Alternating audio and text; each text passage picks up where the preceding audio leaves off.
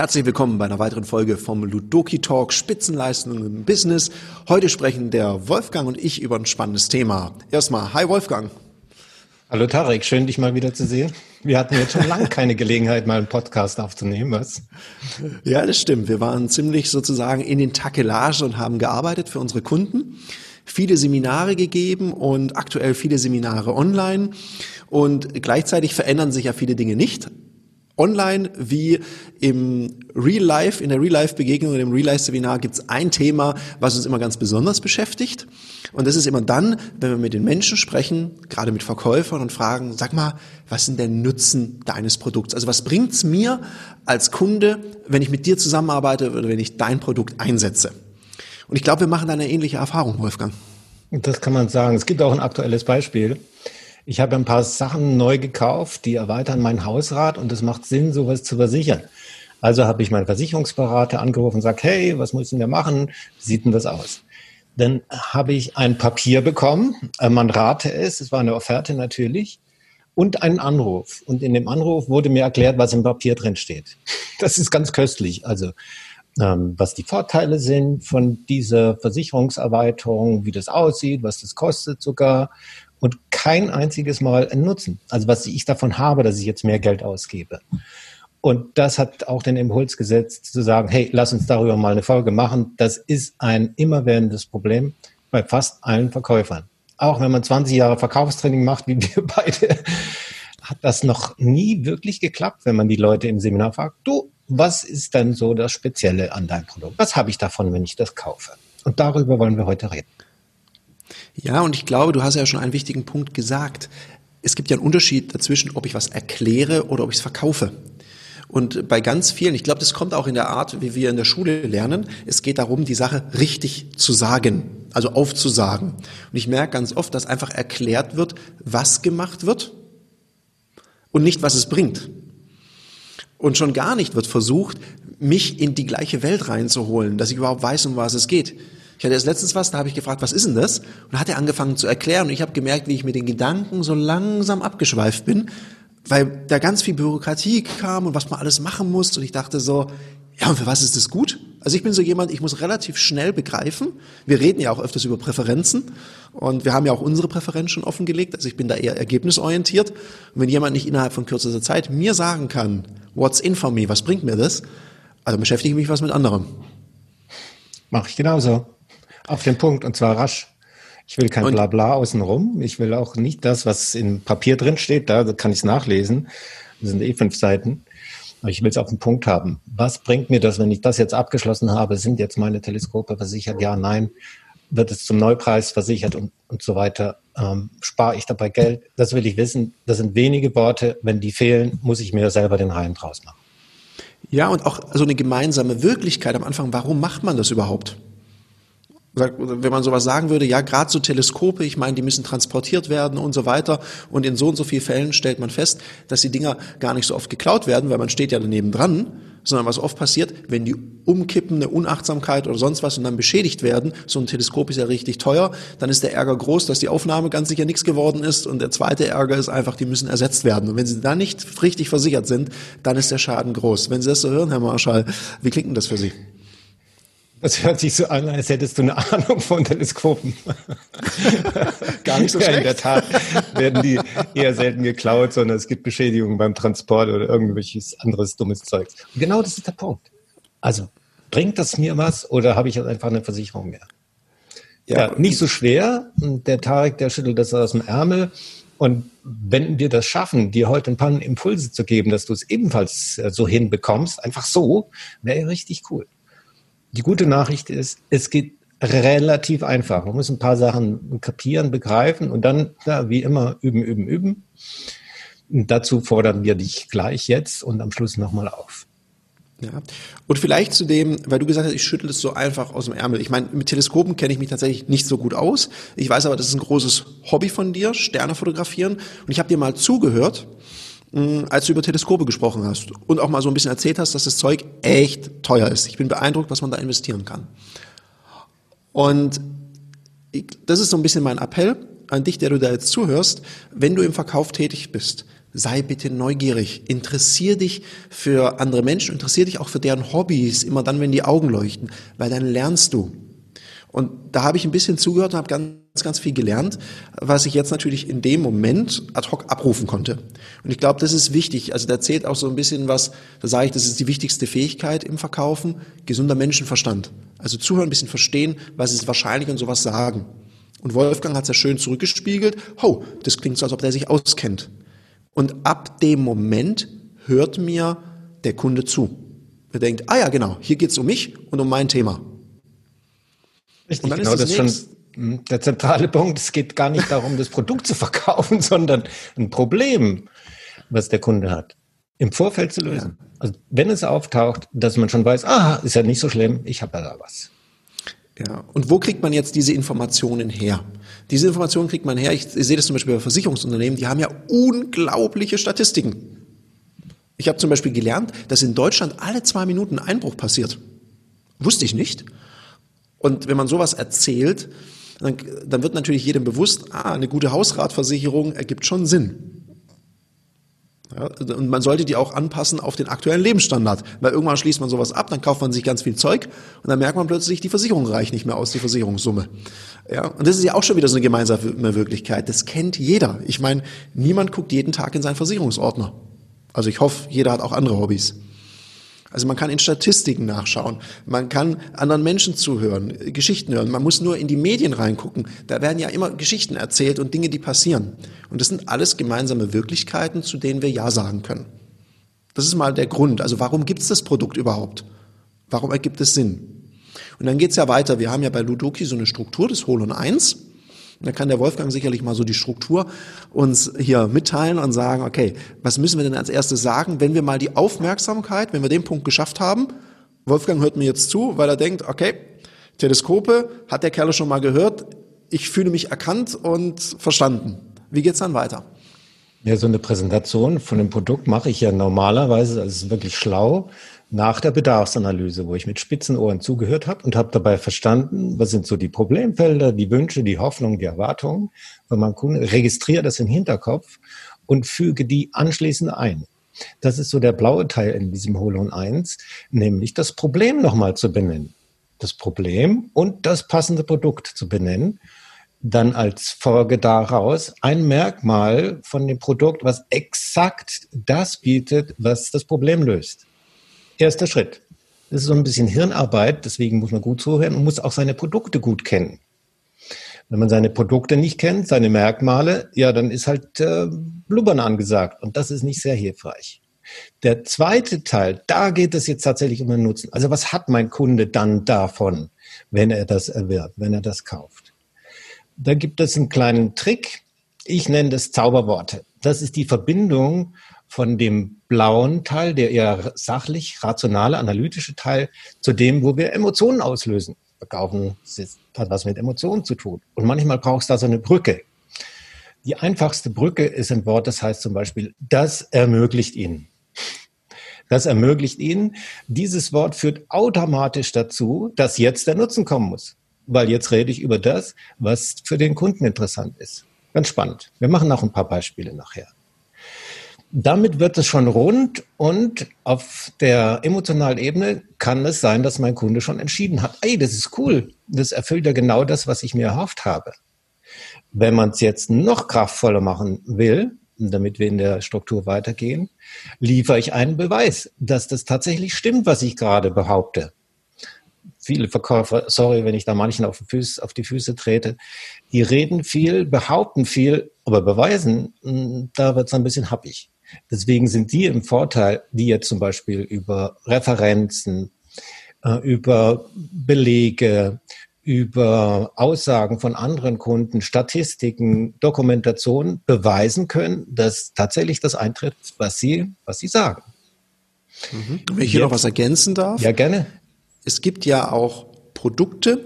Wir haben ja Dienstleistungen, die sehr kryptisch sind, die kann man schlecht anfassen, wie zum Beispiel Versicherungen, irgendwelche Dienstleistungen. Und es gibt aber auch Produkte, zum Beispiel Werkzeuge oder irgendwelche Verbrauchsmaterialien, die man vielleicht auch mal testen kann. Also auch bei einem Auto, eine Probefahrt kann auch ein solcher Beweis sein. Oder wenn man erklärt, dass die Türen selbst schließen und sich zuziehen, dann kann man eben das auch mal vormachen und es nicht nur sagen, sondern dem Kunden auch erleben lassen. Man sagt ja so schön, Erlebnis bringt Ergebnis. Erleben lassen, das kann ganz real passieren, wie mit dem Werkzeug. Ja, drücken Sie mal mit der Bohrmaschine hier in den Betonklotz, bumm, schon ist es passiert. Bei virtuellen Dingen kann man das auch im Geiste tun. Es funktioniert fast genauso gut. Und dann, jetzt kommt ein Spruch, den habe ich von dem Tarek geklaut. Der lautet, immer wenn ich etwas sage, stelle ich eine Frage. Und das heißt, diese Argumentation, diese Beweisführung schließt sich ab mit einer Frage, ob das für den Kunden so passt, ob er sich das vorgestellt hat. Und darauf gibt es in der Regel entweder ein klares Ja oder ein klares Nein oder möglicherweise ein Kaufsignal. Und damit wird die Sache ganz rund. Mhm. Das ist die Struktur. Und jetzt füllen wir das mal, lieber Tarek, so aus dem, aus der äh, Hüfte geschossen. Wir haben ja auch eine Reihe von Produkten. Und ich hätte das gerne, dass wir ein Beispiel machen mit Ludoki Online, mit dem wir uns ja gerade sehr heftig beschäftigen. Ja, mit Ludoki Online, da kann man ja auch überlegen, was ist denn an, also für die, die Ludoki noch nicht so gut kennen, Ludoki Online, normalerweise trainieren wir mit Ludoki ja face to face mit unseren Kunden, da sitzen wir an Tischen, da sitzen vier Leute um einen Tisch und dann haben wir mehrere Tische im Raum und so weiter. Jetzt ist aktuell Mai 2020, wir haben aktuell Corona, eine Pandemie, so Veranstaltungen sind gerade nicht so en vogue. Wir hatten lange schon bevor, also wir haben das nicht wegen der Pandemie gemacht, sondern es war schon vorher geplant, aus einem ganz anderen Grund. Und das ist auch so die gemeinsame Wirklichkeit. Wir stellen immer wieder fest, dass um ein Seminar zu organisieren und gerade wenn man über eine große Fläche verfügt in der, in der Region oder eben auch internationaler Konzern ist, bis man alle Verkäufer an einem Ort hat, hat man schon sehr, sehr viel Budget investiert, um mal eben ad hoc ein Training bezüglich oder anlässlich einer aktuellen Situation im Markt das auf die Beine zu stellen. Um das leichter zu ermöglichen, und jetzt kommt weil, ja, und jetzt, ne, das ist auch schon wieder so ein Zauberwort und so ein Verknüpfungswort. Ja, und weil das sehr, sehr aufwendig ist, haben wir von uns, von Ludoki uns Gedanken gemacht, wie geht es einfacher? Und was ist da folgerichtiger, als es digital zu ermöglichen, sozusagen auf Knopfdruck von jedem Ort aus so ein Training stattfinden zu lassen? Und jetzt kommen die Merkmale. Das heißt, jeder Teilnehmende loggt sich an seinem Rechner, das kann von zu Hause aus sein, das kann vom Geschäft aus sein, das kann ein Tablet aus sein, loggt sich da ein und kommt sozusagen in einen virtuellen Trainingsraum. Das sind immer vier Leute in einem Raum. Jetzt erkläre ich ein bisschen, was passiert. Die kriegen genauso wie bei Ludoki Fragen gestellt aus ihrem verkäuferischen Alltag, beantworten es und trainieren gemeinsam an dem Thema an ihrer Wirkung. Also üben nicht beim Kunden, sondern in einem geschützten Raum und werden immer besser und immer besser. Und das Ganze wird auch von einem Trainer moderiert, der in unterschiedliche Räume betreuen kann. Den kann man auch immer rufen, wenn man eine Frage hat, dann kommt der dazu. Jetzt könnte man ein Beispiel machen und sagen, und damit Sie sich davon ein besseres Bild machen können, schlage ich vor, wir schauen uns das mal an. Und dann lässt man sich den Kunden da einloggen. Und wenn ihr das dann gesehen habt, wenn Sie das hören, ist es denn sinnig und stimmig, heutzutage, jetzt vielleicht auch gerade vor dem Hintergrund einer Pandemie, auch Schulungsangebote digital anbieten zu können? Wenn du zugehört hast, bist du wahrscheinlich mit eingestiegen in die Geschichte. Und da wird dann richtig ein Schuh draus, wenn man das schafft, tatsächlich eine Story draus zu machen, mit einem Anfang, mit einem Mittelteil und einem Ende. Und am idealsten ist es, wenn das Ende ein Happy End ist und der Kunde sagt, ah, das klingt ja interessant, das klingt spannend. Cool. Ja. Und was vielleicht noch wichtig ist am Ende, weil du hast es so gesagt, immer wenn ich etwas sage, stelle ich eine Frage. Ich meine, was hat mich motiviert, so einen Spruch rauszuhauen? Und finde auch schön, dass du den zitierst, Wolfgang, weil ich finde den so wichtig, weil ich sehe das ganz oft. Die Leute erklären, erklären, erklären und dann gucken sie den Kunden an. So völlig bedeutungsschwanger. Und dann Stille. Ohne eine Frage zu stellen. Und Stille in dem Gespräch macht eins, Druck. Und jeder Mensch, der einigermaßen normal tickt, versucht diesem Druck zu entkommen. Und fängt dann an, irgendwas zu reden. Oder stellt eine Frage zu einem ganz anderen Thema. Das heißt, ich verliere die Führung in dem Gespräch. Und ich glaube, es ergibt ganz, ganz viel Sinn, dass wir als Verkäufer das Gespräch weiterführen. Und darum stelle ich am Ende immer eine Frage. Und vielleicht ist auch noch so ein Kniff. Ich kann die Frage ja auch mit einem Kaufmotiv des Kunden verknüpfen. Wenn jetzt der Wolfgang mir erzählt hat, boah, es ist sehr aufwendig, so Trainings aufzusetzen und die ganzen Kosten mit den Hotels und jetzt vor dem Hintergrund der, der Sicherheitskonzepte wegen der Pandemie ist es ja noch aufwendiger finanziell. Und ich immer sage, aha, das heißt, Sie suchen eine einfache und schlanke Lösung, um sich gegebenenfalls auch diese Kosten einzusparen. Dann sagt er mir gegebenenfalls ja. Und dann kann ich am Ende fragen, sagen Sie mal, Herr Marschall, wenn Sie das jetzt so hören, ist das was, was aus Ihrer Sicht den Aufwand senkt? Das ist jetzt eine geschlossene Frage. Da haben ja viele Angst vor, sowas am Ende zu stellen. Also Sie können, du kannst natürlich auch eine offene Frage stellen und sagen, Herr Marschall, wenn Sie das so hören, wie sehr denken Sie, senkt das den Aufwand? Das sind schöne Alternativen zu dem, was ich häufig höre, und das sind Suggestionen. Suggestive Frage. Das gefällt Ihnen doch bestimmt. Darauf Oder? haben Sie doch lang gewartet. Oder? das sind so die Klassiker. Äh, ja wer hier ab und zu reinhört, der weiß, äh, das ist nicht das, die beste aller Möglichkeiten, weil es macht sowas, wir nennen es Amygdala-Alarm. Das macht manchmal die ganze schöne Story, das, was man aufgebaut hat, wirklich kaputt, weil das erzeugt ja fast, äh, also mehr als Druck, nämlich so ein Zwang. Ich zwinge dich jetzt Ja zu sagen, du kannst gar nicht Nein sagen. Und äh, Menschen sind da sehr clever, die realisieren das sofort und sagen, ja, ich muss mir das mal überlegen. Und schwupps ähm, haben wir das alles verbaselt, was wir so mühevoll konstruiert haben. Also das geht sehr viel eleganter. Noch ein paar Beispiele für schöne Fragen am Schluss, offene, geschlossene. Ja, vielleicht noch eine, äh, noch ein Hinweis, weil manche denken ja Suggestivfragen, das ist so besonders smart. Und du sagst, es erzeugt Druck und es kommt noch was dazu. Ich finde Verkäufer, die ganz viele Suggestivfragen stellen, die wirken auch verzweifelt. Ja, es erzeugt, Suggestivfragen erzeugen keinen Sog. Weil wenn ich immer sage, ja Wolfgang, das findest du doch auch toll, oder? Oder das möchtest du doch sicher auch, gell? Oder dir ist doch bestimmt auch wichtig, dass dein Teleskop gut versichert ist. Stimmt's? Das ist dann immer so, ich, ich push immer. Und dann wirklich ja. wahnsinnig bedürftig. Und wenn ich dann eine offene Frage stelle, wirkt es viel sicherer.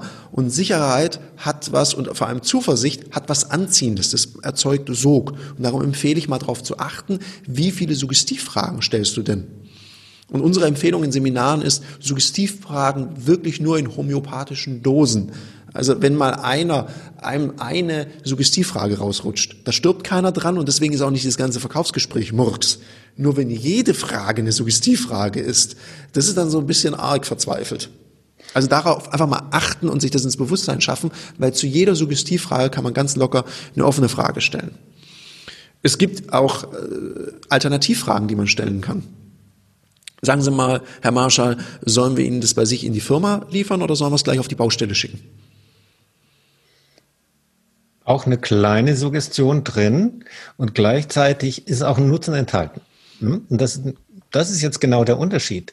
Wenn ich in der Story drin bleibe, dann macht es sogar Sinn, diese Frage zu stellen, weil es zeigt, aha, du als Kunde, dein Interesse, deine äh, Prioritäten, die sind mir da wichtig, also unterstütze ich und helfe ich dir da. Ja, oder wenn ich frage, das ist ja auch so eine typische Frage, natürlich, da ist auch eine kleine Suggestion drin. Wenn ich frage, wollen Sie das blaue oder das weiße Hemd? Dann impliziere ich ja, er will auf jeden Fall ein Hemd. Aber ich frage nach der Farbe. Und dann darf man auch nicht erschrocken sein, wenn der Kunde sagt, beide. habe ich auch schon erlebt, dass ich gesagt habe, ich würde dann beide nehmen. Ja, sind Sie sicher? Fragt mich dann der Verkäufer, sind Sie sicher? Also entweder war er sehr, sehr clever oder es war eine Vollkatastrophe. Sind Sie sicher? Ist doch teuer. Dann sage ich, ja, heute haue ich mal einen raus. Zwei Hemden. Also man kann auch sagen, wollen Sie das blaue oder weiße Hemd, ist auch eine Art. Man kann auch mal ein bisschen mit Humor arbeiten. Möchten Sie es gern jetzt oder gleich? Nee, ich möchte Einfach mal sofort. als Spaß. ah, sofort. Oh, Herr Marschall, sofort kostet extra. das heißt, man kann auch ein bisschen mit, mit, äh, mit Spaß, Spaß arbeiten, dass, dass man da was macht. Andere andere Fragen sind, wie man auch mal einen Abschluss machen kann, ist auch mal darüber zu sprechen und zu fragen, sag mal Wolfgang, wenn du das jetzt so hörst und für dich prüfst, mit dem Kopf und auch vom Bauchgefühl her, spricht dann irgendwas dagegen, das für dich zu realisieren? Irgendwas? Was schon eine Frage sein könnte aus der Bedarfsklärung. Es kehrt dann wieder zurück. Also machen wir quasi so eine Schleife. Und das ist sehr, sehr geschickt. Weil jetzt kann ich prüfen, gibt es irgendwas? Wenn es nichts gibt, ist es ja gekauft. Und wenn es was gibt, dann musst du das als Verkäufer wissen, weil dann habe ich ja noch ein Bedenken. Und wenn ich das, das nicht äh, weiß als Verkäufer, dann wundere ich mich vielleicht, dass er dann sagt, ja, weiß noch nicht so richtig. Äh, ich rufe sie dann an. Ich muss noch mal drüber schlafen. Ja, genau. Ja. Also die, und da ist er dann, wenn er dann wirklich sagt, nö, da fällt mir jetzt nichts ein, dann fragen ja viele, wie geht's dann weiter? Dann sage ich einfach, ja gut, damit es nicht nur gut klingt, sondern auch gut wird und du das für dich realisieren kannst, brauche ich jetzt hier noch zwei Unterschriften als Beispiel. Was dann? Und dann geht's weiter. Also einfach vorwärts machen. Ja. Oder man kann auch sagen, hm, Wolfgang, fehlt dir jetzt noch irgendwas? Das ist auch so eine Frage, die dann auch eröffnet, dass man wieder in die Bedarfsermittlung zurück kann, falls jetzt noch was nicht berücksichtigt wurde. Und immer wieder kann man erkennen, das Interesse und der Kunde steht im Mittelpunkt. Das steht in vielen Leitlinien. Unser Kunde ist im Mittelpunkt. Wenn ich es da draußen in der Verkaufsfront höre, habe ich das Gefühl, nein, ist keine Realität. Und deswegen setzen wir uns dafür ein. Ähm, das sind jetzt nicht nur rhetorische Strukturen, sondern haben zum Zweck, die Kundenzufriedenheit Zufriedenheit äh, zu erhöhen. Und das funktioniert tatsächlich viel besser, wenn man gut hört, wenn man gute Argumente hat, wenn man nutzenorientiert formuliert und wenn man in der Lage ist, Fragen zu stellen, die das Interesse des Kunden nochmal bündeln. Rhetorik, wenn man so will, die, und man hört das bei dem Tarek, natürlich auch geübt sein will. Man kann das nicht einfach so ablesen irgendwo, sondern das will viel tausendfach erprobt sein. Damit es nicht nur vom Kopf kommt, sondern auch eine Etage tiefer vom Herz und vom Bauch. Und dann wirkt es auch glaubwürdig. Ja, es braucht Zeit. Du sagst es richtig, Übung. Und ich glaube, man hat ja früher immer geschult, so Merkmal, Vorteil, Nutzen. Und ich hatte so das Gefühl, die einzigen Menschen, die das wirklich können, Merkmal, Vorteil, Nutzen, sind Verkaufstrainer. Da gab es immer die Beispiele, das ist ein Snowboard, das Merkmal ist, es hat eine lange Kante. Der Vorteil einer langen Kante ist, die Snowboarder mögen es mir verzeihen, das ist lange her, dass ich gesnowboardet bin, guck mal, ob ich es noch hinkriege. Eine lange Kante ist einfach griffiger, selbst wenn es dann ein bisschen eisiger wird, dann habe ich besseren Griff im Berg. Und was ist jetzt der Nutzen? Ey, ich habe mehr Fun und kann sicherer darunter ballern, den Berg. Ja? Das ist so der Nutzen. Was bringt's mir? Und der Nutzen, wenn ich weiß, das ist so ein kleiner Adrenalin-Junkie, dann sage ich ihm, hey, da kannst du natürlich Vollgas geben, selbst wenn die anderen Luschen alle aufgehört haben und die Bretter weggestellt haben, knallst du dann noch den Berg runter. Dann ist es für ihn Nutzen, wo er sich freut und sagt, was, das geht? Dann kann ich es den anderen richtig so zeigen. Super, mein Brett. Nur am Ende vom Tag, wer jetzt genau zugehört hat, hat das auch gemerkt, der Kunde kauft weder aus, aufgrund des Merkmals noch aufgrund des Vorteils, sondern wenn du dich entscheiden musst, sprich über den Nutzen. Was bringt mir das? Und das auch so als Idee, vielleicht eine kleine Hausaufgabe, sich mal hinsetzen und sich wirklich mal die Frage stellen und auch damit beginnen. Das sagt ja auch Simon Sinek, beginn immer mit dem Why, also mit dem Warum. Also überleg dir doch mal, warum gibt es dieses Produkt? Warum wurde es erfunden? Welches Problem löst es? Sprich zuerst darüber. Und dann überleg dir, was bringt es deinem Kunden? Und wenn du gut zugehört hast in der Bedarfsermittlung, weißt du auch, was für ein Motiv hat dein Kunde? Ist dem Prestige total wichtig? Ist dem vielleicht wichtig Sicherheit? Dann sprich über das, was es, was er auch damit vermeiden kann. Oder welche, wenn jemand Prestige wichtig ist, dann zeig ihm, wie er damit sein Ansehen, seinen Status unterstreichen kann. Wenn dem Gewinnorientierung wichtig ist, dann zeig ihm, welche Freude es ihm bringen kann, was er damit, äh, was es ihm ermöglicht und vielleicht auch, welche finanziellen Risiken er dadurch vermeidet. Oder wenn ihm Bequemlichkeit wichtig ist, dann erzähl ihm nicht, was er jetzt alles machen muss, sondern erzähl ihm, was es ihm erleichtert und was es vereinfacht. Ich glaube, das ist ganz, ganz wichtig, sich solche Gedanken mal im Hinblick auf seine Produkte zu machen. Wenn man das ergänzen kann, dann sind das genau die Zauberworte, die wir vorhin angetönt haben. Das erste, was Sie ja gehört haben, war, das ermöglicht Ihnen. Das ist interessant für Menschen, die tatsächlich in Möglichkeiten denken. Ich schilder jetzt noch ein paar andere. Vielleicht fallen dir so spontan ein paar Beispiele dazu ein. Du hast ja gerade schon gesagt, in der Bedarfsanalyse, äh, da höre ich die Werte und die Motivation. Und vielleicht gelingt es euch ja auch herauszufinden, was ähm, für den einen passt. Zum Beispiel, das bewirkt, ist auch so eine Überleitung, eins dieser Zauberworte. Oder das erspart ihn. Das ist klar, wo das hingehört. Für Menschen, die eher auf, aufs Geld schauen und schauen, dass sie da nicht zu viel ausgeben, ist das äh, wichtig. Dann, das hat zur Folge, ist möglicherweise was für Menschen, die eher ergebnisorientiert denken und handeln. Dann, das erzeugt zusätzlich oder das reduziert Ich habe noch ein paar. Dadurch erhalten Sie, das verhindert. Der Effekt ist, damit werden Sie, das sichert Ihnen, wer sich mit Präferenzen ein bisschen auskennt, der ahnt natürlich, dass die auch da leicht zuzuordnen sind. Das garantiert, das bringt Ihnen, das erlaubt Ihnen. Und es gibt noch viele, viele mehr. Und ich glaube, das macht Sinn, so mal die eigene Verkaufsargumentation damit zu ergänzen, mal zu gucken, wie viel davon verwende ich denn. Kleiner Tipp auch, schreibt euch die Sachen auf. Also der Hinweis, warum gibt's das? Und macht dann tatsächlich Aussätze. Das sind Hausaufgaben. Nicht so wahnsinnig beliebt, weil viele Verkäufer machen das ja so intuitiv verkehrt. nee, das ist richtig Arbeit, sich hinzusetzen und mal zu jedem Produkt, Produkt mindestens fünf Merkmale auszuarbeiten, dann diese Überleitung mit den Zauberworten zu formulieren, den Nutzen aufzuschreiben von einem fantasierten Kunden, eine Beweisführung dazu zu schreiben und auch die eine oder andere elegante Frage anzufügen. Dann entsteht so ein kleines Argumentationsbüchlein, was vielen Verkäufern, die es ernst nehmen, ja ein sehr bequemes Leben ermöglicht haben. Weil es auch als Übungsbuch gilt, was man immer dabei hat und was man ergänzen kann.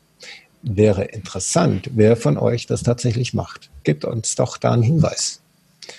Wer fleißig genug ist, diese professionelle Arbeit zu machen, von der ich sagen würde, eigentlich gehört es ins Repertoire von jedem Verkäufer. Und die Botschaft an die, die jetzt denken, ja, ich bin aber ein richtig guter Verkäufer, ich mache das intuitiv richtig, das ist wahr. Und ich, ich gebe es zu, ich zählte selber zu denen, die sagen, aufschreiben muss ich mir nicht, ich höre das einmal, dann kann ich's.